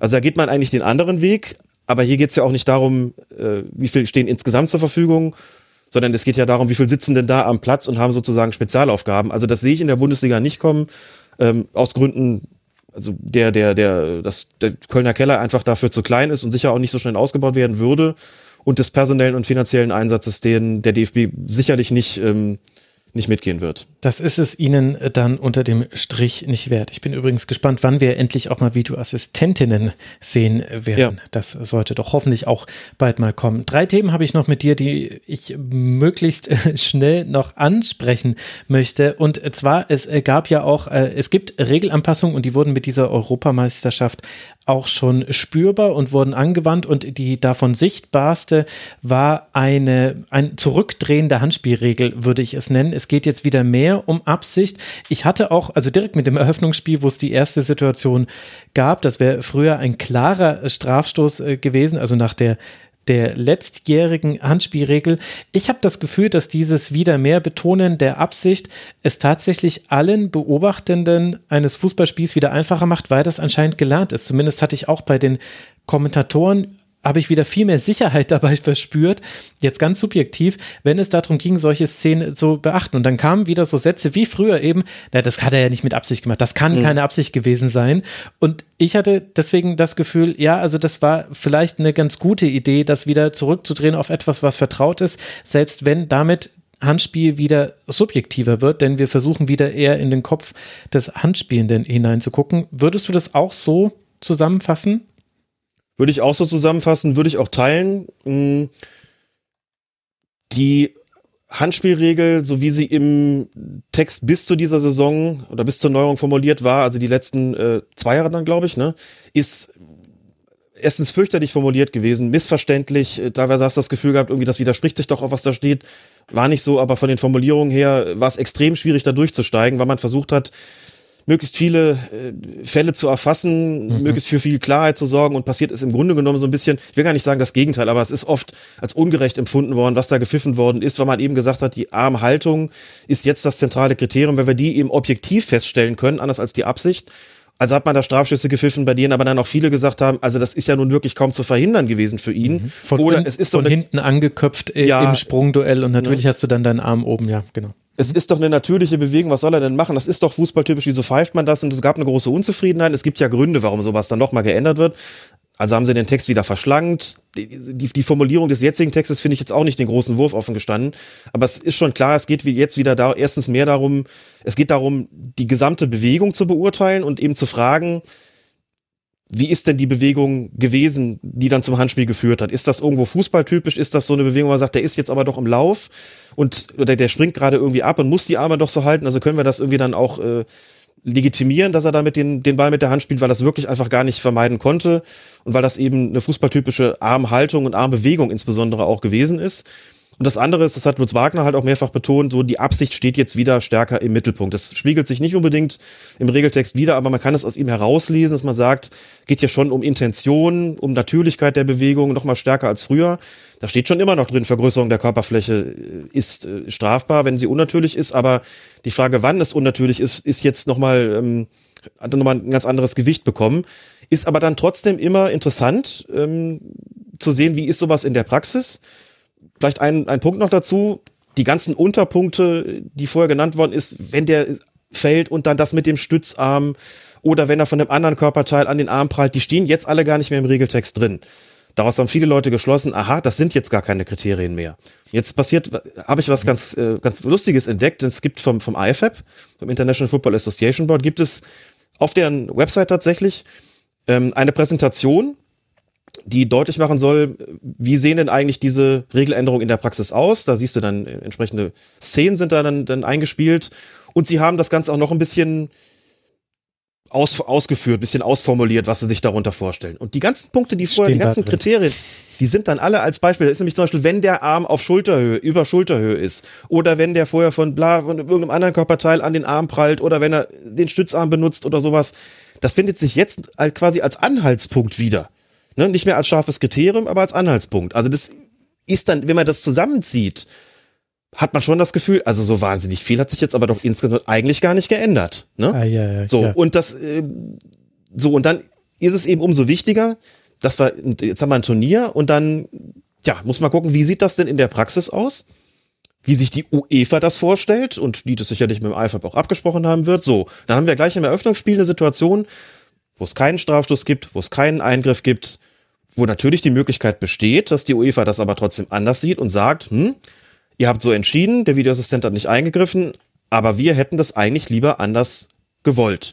Das wissen wir nicht, weil offiziell nichts nach außen verlautbart äh, worden ist. Aber die Reaktionen der Öffentlichkeit waren exakt so, wie du es auch formuliert hast. Die waren alle so, oh, wenn das jetzt die neue Auslegung ist, finden wir das gut. Denn Mhm. Ist es nicht das Ziel irgendwo auch, dass es künftig weniger Handelfmeter gibt, äh, dass da weniger Strenge herrscht, dass eben wieder mehr die Absicht im Mittelpunkt steht? Und können wir nicht in dieser Situation sagen, dieser, dieser Verteidiger ist doch in der ganz normalen Bewegung, so muss er seine Arme halten, der Arm war auch nicht, nicht, nicht durchgestreckt, nicht angespannt, so dass man auch nicht sagen könnte, er hat äh, den absichtlich ausgefahren und angespannt, um den Ball aufzuhalten, sondern die, die wird ja sogar weggeschleudert. Also das war so ein bisschen, wenn das jetzt so die neue Auslegung ist, finden wir das gut. Und dann gab es noch ein paar andere Beispiele im Turnier, wo es keinen Handelfmeter gegeben hat, wo eigentlich auch, glaube ich, zumindest sehr viele insgeheim genickt und gesagt haben, das finden wir gut, wenn die Auslegung ist. Es gab aber nicht viele strittige Handsituationen. Auch das ge gehört so weit dazu. Hm. Also nicht wahnsinnig viel, es ist nicht wahnsinnig oft auf die Probe gestellt worden, ähm, nach meinem Eindruck. Aber insgesamt würde ich sagen, wenn das die Auslegung ist, ist es prima. Ich muss mal so sagen, die Tatsache, dass der Videoassistent im Eröffnungsspiel anschließend nur noch als Ava eingesetzt worden ist, könnte ein zarter Hinweis darauf sein, dass man offiziell in der UEFA nicht ganz so einverstanden mit der Entscheidung ist, die die Öffentlichkeit aber sehr, sehr gut findet. Wie gesagt, nur ein Indiz mehr nicht, aber dass denn der nicht mehr als, als erster Videoassistent eingesetzt worden ist, es ist ein einziger Einsatz geblieben, finde ich so ein bisschen, mhm. Ja. Über Ansetzungspolitik lässt sich vieles machen und ich bin nicht ganz sicher, dass es dort so gesehen wird. Ähm, Lutz Wagner hat es ja, das ganz kurz noch zu sagen, im Eröffnungsspiel in der ARD entsprechend kommentiert und der ist ja nun natürlich ganz nah dran, nur so ist mal blöd zu sagen, der telefoniert natürlich nicht in dem Moment mit Rosetti, sondern der geht davon aus, uns ist was mitgeteilt worden, auch von der UEFA in Sachen Regelauslegung und ich sehe jetzt als Lutz Wagner hier das genauso wiedergespiegelt. Aus meiner Sicht sagt er, ist das hier tatsächlich eine natürliche Armhaltung gewesen, Armbewegung gewesen, geht nicht zum Ball, äh, vergrößert nicht unnatürlich die Körperfläche, ist in der Bewegung. Lutz Wagner sagt, das ist aus meiner Sicht genau das, was gewollt ist, hier keinen Strafstoß zu geben. Und das war mal eine klare Setzung und ich hoffe inständig, dass man sich bei der UEFA tatsächlich auch mindestens im Nachhinein dann sagt, das war gut, gut, so, das haben wir so gewollt, das war vielleicht, ja, man kann ja auch mal gucken, wie rea das ist doch nicht unwichtig, Max, wie reagiert die Öffentlichkeit darauf? Ich kann mein Ding durchziehen oder ich kann mal gucken, wie wird so, was für eine Akzeptanz hat sowas bei Spielern, bei Trainern, bei den Medien, in der Öffentlichkeit. Und alle sagen, hey, das ist also die neue Handspielauslegung, cool. Jetzt wieder mehr Absicht, ja, mehr Graubereich, sicher und mehr ermessende Schiedsrichter, okay, aber wenn das immer so läuft wie bei der EM, dann ist das so eine gute Sache. Aber ich kann ja jetzt schon sagen, wir werden ja, 34 ja, Bundesligaspieltage ja, haben. Genau. Ne? Also wir beide wissen genau, was da kommt. Und dazu gehört genau. ja auch die Wahrheit. Also das war eine Szene ganz kurz vor der Halbzeit. Das war Demiral, der den Ball an die Hand bekommt in der 45. Minute. Und Italien gewinnt dieses Spiel souverän mit 3 zu 0 und zwar auch schon sehr früh souverän. 53. Minute fällt das 1 zu 0. Also wenn das 0 zu 0 oder 0 zu 1 ausgeht und es nicht mehr viele Highlights gibt in der zweiten Halbzeit oder wenn das stattfindet bei Dortmund gegen Bayern in der 83. Minute, dann wollen wir nochmal gucken, wie die Öffentlichkeit dann reagiert. Also, aber das gehört halt mit dazu. Ja, es hängt halt schon immer viel auch vom Spielausgang ab. Ist doch völlig klar. Also wenn Italien das Ding nicht gewinnt, dann ist das ein Riesenthema.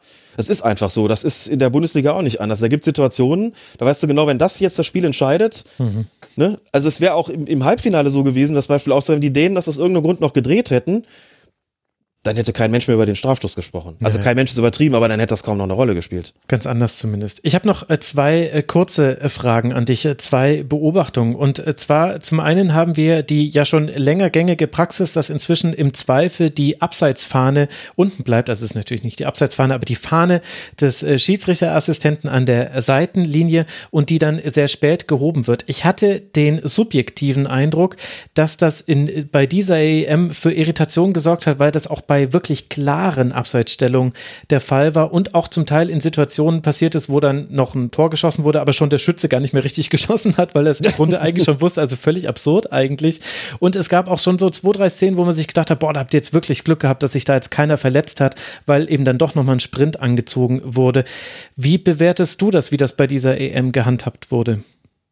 Also erstmal, dass der Begriff Abseitsfahne ist exakt Schiedsrichterjargon. Insofern, Ach, tatsächlich, okay, ähm, gut. Ja, das wird so, das wird intern so Sie genannt. zeigt ja eigentlich mehr Begriff. an als nur Abseits, deswegen dachte ich. Ja, ja sicher. Aber das, wenn die Fahne zum Anzeigen eines einer Abseitsposition benutzt wird, dann ist es die Abseitsfahne. Spricht man verkürzt okay. von der Abseitsfahne, genau. Also insofern hast du da den Schiri-Jargon bedient. Hm, jetzt vielleicht zwei Punkte dazu. Das, das eine ist, das muss man nochmal ganz grundsätzlich sagen, äh, unabhängig von der Europameisterschaft, was sich uns als Fernsehzuschauern ähm, klar als klar darstellt, dann ja gerne dann auch in der äh, in der Zeitlupe oder sogar mit Standbildern kann sich für den Schiedsrichterassistenten auf dem Feld als überhaupt nicht so klar darstellen. Da genügt es schon. Also die sind normalerweise ja oder sollen ja auf der auf der Höhe des vorletzten Abwehrspielers sein. Das genügt dann schon, einen Meter weiter vorne oder einen Meter weiter hinten zu sein und die gesamte Perspektive verschiebt sich und macht die Situation je nachdem lässt sie dem Assistenten viel viel klarer äh, erscheinen oder wesentlich weniger klar das hängt immer davon ab, wo er steht und welche Perspektive er dann sozusagen gerade auf das Geschehen hat. Also es kann sein, dass wir sagen, ey, da kann er doch mal den Lappen heben, oder? Das war doch glasklar und für ihn ist es vielleicht gar nicht so gewesen.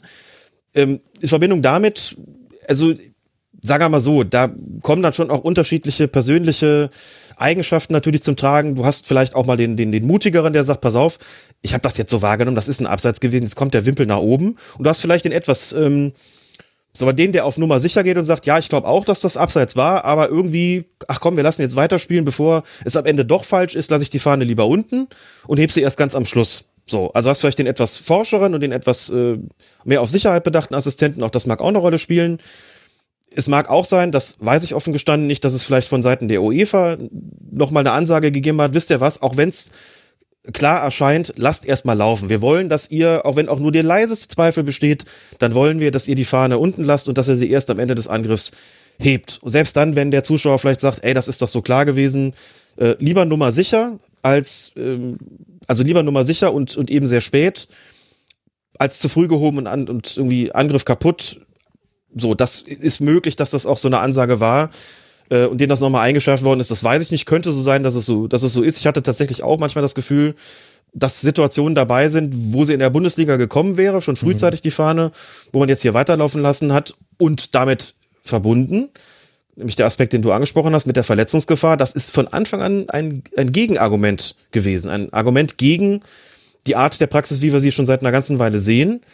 Ist doch klar, wenn man weiterspielen lässt, ja klar, also ist dann vielleicht einer durch und dann kommt vielleicht der Torwart raus und dann scheppert's und dann verletzt er sich und denkst du, ja, und dann war's, hätte man alles vermeiden können, wenn die Fahne frühzeitig gekommen wäre. Aber in der Güterabwägung hat man halt gesagt, ja, die Gefahr ist real, die Gefahr ist gegeben, aber alles in allem wiegt es den Nachteil nicht auf, der dadurch entsteht, dass die Fahne früh kommt und dann ein Angriff kaputt gemacht wird. Deswegen wollen wir das so, dass die Assistenten bis zum Schluss warten.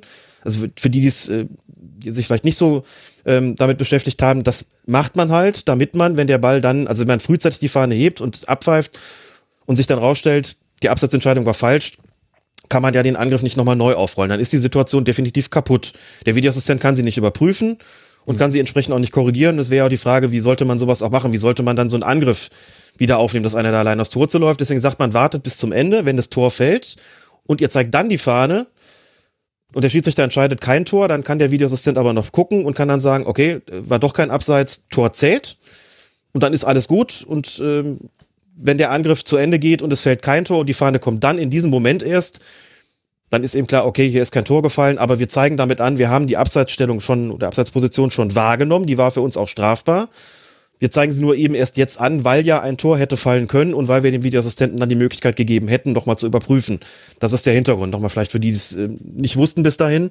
Mhm. So und ja, das, diese Güterabwägung ist, äh, von der ich gesprochen habe, ist wie gesagt getroffen worden und man hat gesagt, gut, dann machen wir das so aber klar, ähm, es ist immer so ein bisschen so eine Frage als Fernsehzuschauer. Man müsste sich eigentlich in so einer Situation dann den Spaß machen und noch mal gucken. Das, was uns klar vorkam, wo hatten der Videoassistent, äh, der, der, der Schiedsrichterassistent gestanden und wie hat sich das für den möglicherweise dargestellt? Da gibt schon Situationen, wo man sagen muss, das ist aus seiner Sicht einfach deutlich knapper. Und insbesondere dann, wenn es eine gegenläufige Bewegung gibt von Stürmer und Verteidiger ja. beispielsweise, ne? Und solche Sachen, ähm, das, da ist einfach die Perspektive des Fernsehzuschauers und der Fernsehzuschauerin eine andere als die des Assistenten. Die Wahrnehmung der Abseitsstellung, es bedeutet inzwischen, dass der Wahr sich diese Entscheidung nimmt ist mir ein Rätsel, wie du dieses Wortspiel liegen lassen konntest, Alex. Und dann habe ich. Schon so oft gemacht worden. ja, äh, okay, gut, da hast du recht. Fair, fair enough. Fiese Blutgrätsche zwar, aber völlig zurecht gesetzt. Lassen wir durchgehen. Äh, war in der Dynamik des Podcasts äh, dann doch kein Foul an der Stelle. Ich habe als letztes eigentlich eher noch einen Hinweis. Und zwar, weil ich selber auch manchmal damit Probleme habe. Wir haben Regeländerungen. Und am Anfang denkt man sich immer, oi, oi, oi, wie soll sich denn das auswirken? Und ich rede jetzt zum Beispiel über die Regeländerung, dass die Torhüter beim Parieren eines Strafstoßes einen Fuß, mindestens einen Fuß auf oder über der Torlinie haben müssen. Und dann haben wir die Regelanwendung zum ersten Mal bei der Frauenweltmeisterschaft und das geht ganz fürchterlich schief, auch weil man dafür noch die gelbe Karte vorgesehen hat und das rein theoretisch auch am Anfang noch in Elfmeterschießen gängig gewesen wäre. Es wird dann noch während des laufenden Turniers angepasst und man stellt sich aber auch die ganze Zeit die Frage, boah, wie sollen diese Torhüter das hinbekommen und wie soll das überprüft werden? Und jetzt, zwei Jahre später, sehe ich eine Europameisterschaft, bei der es zum einen so ist, das habe ich natürlich bei Colinas Erben gelernt, dass eine Kamera herangezoomt wird, um im Fall eines Elfmeterschießens wenigstens schnell sagen zu können, diese Parade, sie zählt jetzt oder nicht. Die Situation für Jan Sommer ist trotzdem noch fürchterlich im Spiel gegen Frankreich, aber es ging wirklich schnell, dass gesagt wurde, passt, ihr könnt jetzt feiern. Dieses Spiel ist hiermit offiziell zu Ende.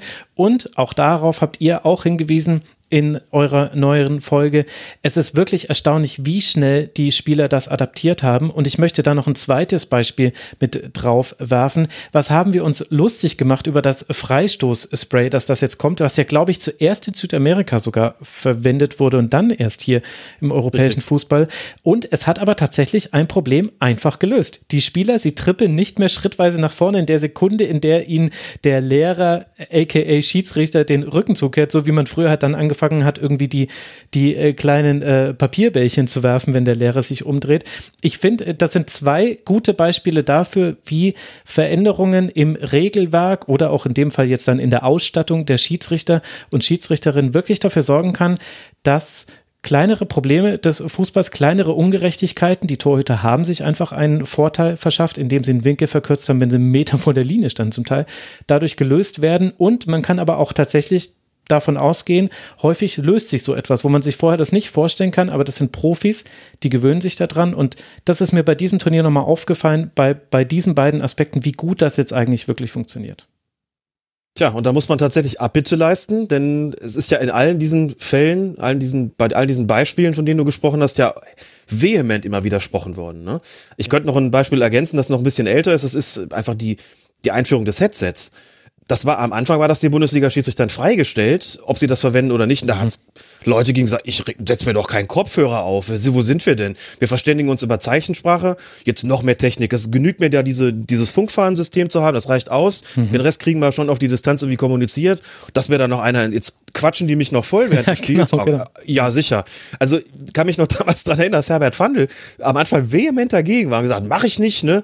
Das wird's bei mir nie geben. So, und das hat sich ganz, ganz schnell hat sich das erledigt und ähm, alle sagen, ja klar, es ist, äh, hat die Spielleiter komplett verändert. Man kann ja viel besser kommunizieren, das viel feiner abstimmen und es ist auch notwendig natürlich angesichts der äh, Entwicklung des Fußballs, dass das so ist. Das ist ganz, ganz zwingend notwendig, dass man diese Möglichkeit hat und sich da abstimmen kann, weil es einfach so schnell geht und weil viele enge Situationen, viel mehr enge Situationen da sind, als das früher der Fall gewesen ist. So, und dann kamen die ganzen anderen Änderungen, von denen du jetzt gesprochen hast, teilweise in der Ausstattung, teilweise im Regelwerk. Auch da äh, bin ja schon ein bisschen länger dabei, kann ich mich erinnern. Diese Einführung der sogenannten Rückpassregel vor 30 Jahren. Ja, ja. Auch da habe ich noch sehr genau, ich habe ja vorher schon gepfiffen, sehr genau im Kopf.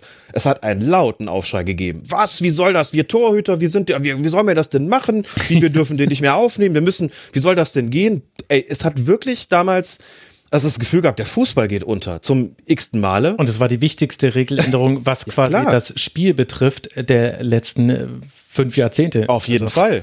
Das Spiel massiv beschleunigt, attraktiver, besser, schneller gemacht.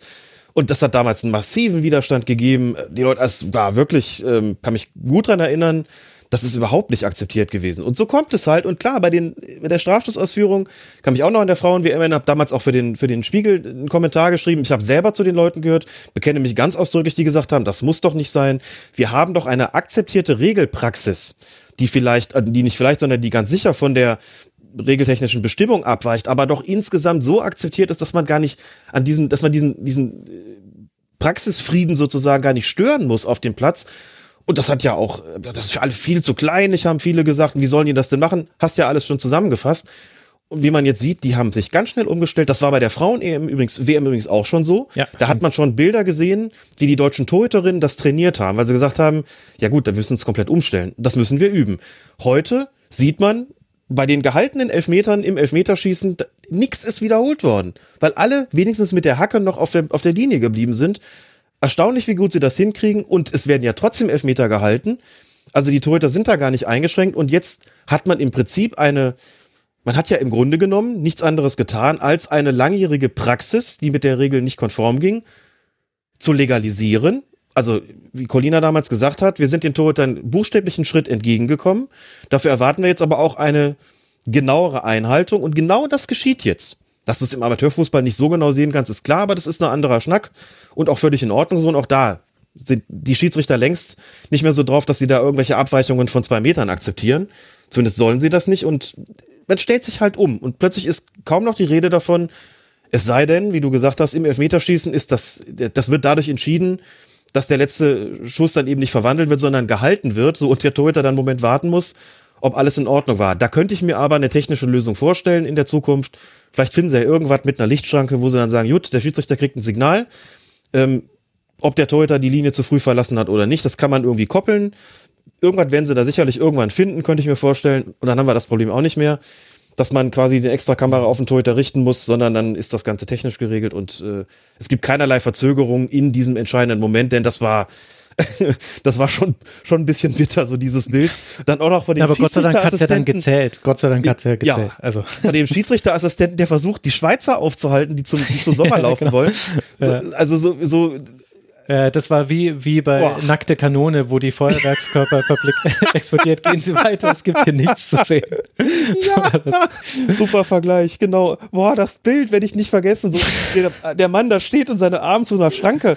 Wie so eine Schranke, die, da geht so der Arm runter, so, wartet doch noch einen Moment und die so, ja, warum? Ja. das, ist, das war so kurios wie, wie, ja, auch, auch problematisch für, die Schweizer die Emotionsbremse dem Moment, aber das war schon, äh, im Nachhinein ist es lustig, weil alles gut ausgegangen ist, aber wie gesagt, technische Lösung wäre schon fein in diesem, in diesem Fall. Technische Lösung wäre fein und ich bin mal sehr gespannt, ob das vielleicht auch die Ausführung von Strafstößen von den Schützen beeinflusst, denn meiner Meinung nach ist es so, ich muss es jetzt mal genauer überprüfen, aber meiner Meinung nach ist es so, äh, die Torhüter lassen jetzt immer einen Fuß ganz bewusst ein bisschen sogar hinter der Linie, weil wenn sie sich dann abdrücken, dann sind sie noch über der Linie und das ist meiner Meinung nach immer der Fuß in in der Ecke, in die sie nicht springen. Ah, ich werde da jetzt mal ganz genau darauf achten, weil es würde zumindest Sinn ergeben, weil du brauchst ja Kraft auf dem Fuß, um dich abzudrücken. Das heißt, der Theorie nach könntest du als Schütze eigentlich auch gucken, welchen Fuß stellt er kurz bevor ich schieße hinter die Linie und da vielleicht noch drauf reagieren. Das ist auch insoweit interessant, als es natürlich schon Leute gibt, die sagen, Moment mal, in den Regeln steht aber drin, es muss ein Fuß auf oder über der Linie sein. Wenn ein Fuß vor der Linie ist und einer dahinter, dann ist kein Fuß auf der Linie. Nein, so Leute gibt's, die sagen, ei, ei, ei. also die einfach wissen wollen, wie ist das zu behandeln? So, und da muss man ja sagen, ja gut, rein von den Buchstaben der Regeln ist das dann eigentlich nicht konform. So, aber, und jetzt kommen die, den Punkt, den ich jetzt sagen werde, und dein Punkt kommt da jetzt, glaube ich, ganz gut zusammen. Was ist denn Sinn und Geist der Regel? Ähm, wie, dass man sie so formuliert hat, der soll ja mit einem Fuß auf der Linie bleiben, damit er den Abstand nicht verkürzen kann zum Schützen. Wenn man sagt, das ist der Vorteil, den er sich dazu sozusagen erschleicht, ist, dass er den Abstand verkürzt und dadurch eine bessere Chance hat, den Ball zu halten. Wenn er den Fuß hinter die Linie macht, verkürzt er keinen Abstand. Das Einzige, was er dann besser kann, ist Anlauf zu nehmen.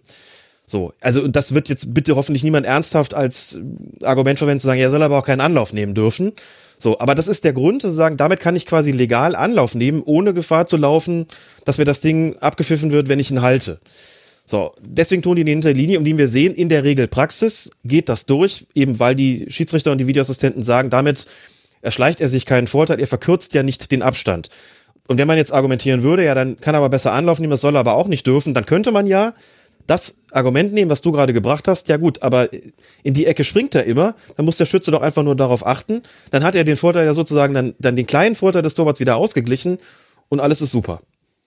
Wir werden das äh, genau beobachten. Ach, Alex, das hat wie immer Spaß gemacht. Das war jetzt dann doch ein längerer Kurzpass, ein mittellanger Pass war definitiv. Ich danke dir sehr herzlich, Alex Feuerherd von Colinas Abend. Colinas Abend solltet ihr natürlich sowieso schon in eurem Podcatcher abonniert haben und auf allen sozialen Netzwerken. Und Alex ist dort als Ed Lisas Welt unterwegs. Danke dir, lieber Alex, dass du mal wieder im Rasenfunk warst. Ich habe ganz herzlich für die Einladung zu danken. Es war mir wie immer ein Fest, auch wenn es wieder mal, was heißt auch wenn, gerade weil es wieder mal länger gedauert hat. Ich hoffe, das stört die Hörerinnen und Hörer nicht. Vielen Dank, ein schönes Finale und hoffentlich bis bald mal wieder in echt, wie man so sagt. Ach, Alex, da hätte ich ah. so große Lust drauf. Ja, danke dir und danke euch, lieben Hörerinnen und Hörer, für eure Aufmerksamkeit. Es werden noch zwei Kurzpässe erscheinen. Morgen einer zu den taktischen Trends dieser Europameisterschaft mit Tobi Escher und dann natürlich noch einer zum Finale. Der Rasenfunk erbleibt werbe- und sponsorenfrei. Bitte unterstützt uns finanziell auf rasenfunk.de slash supportersclub erfahrt ihr, wie das geht. In diesem Sinne, Passt auf euch auf, bleibt gesund. Bis bald im Rasenfunk. Macht's gut. Ciao.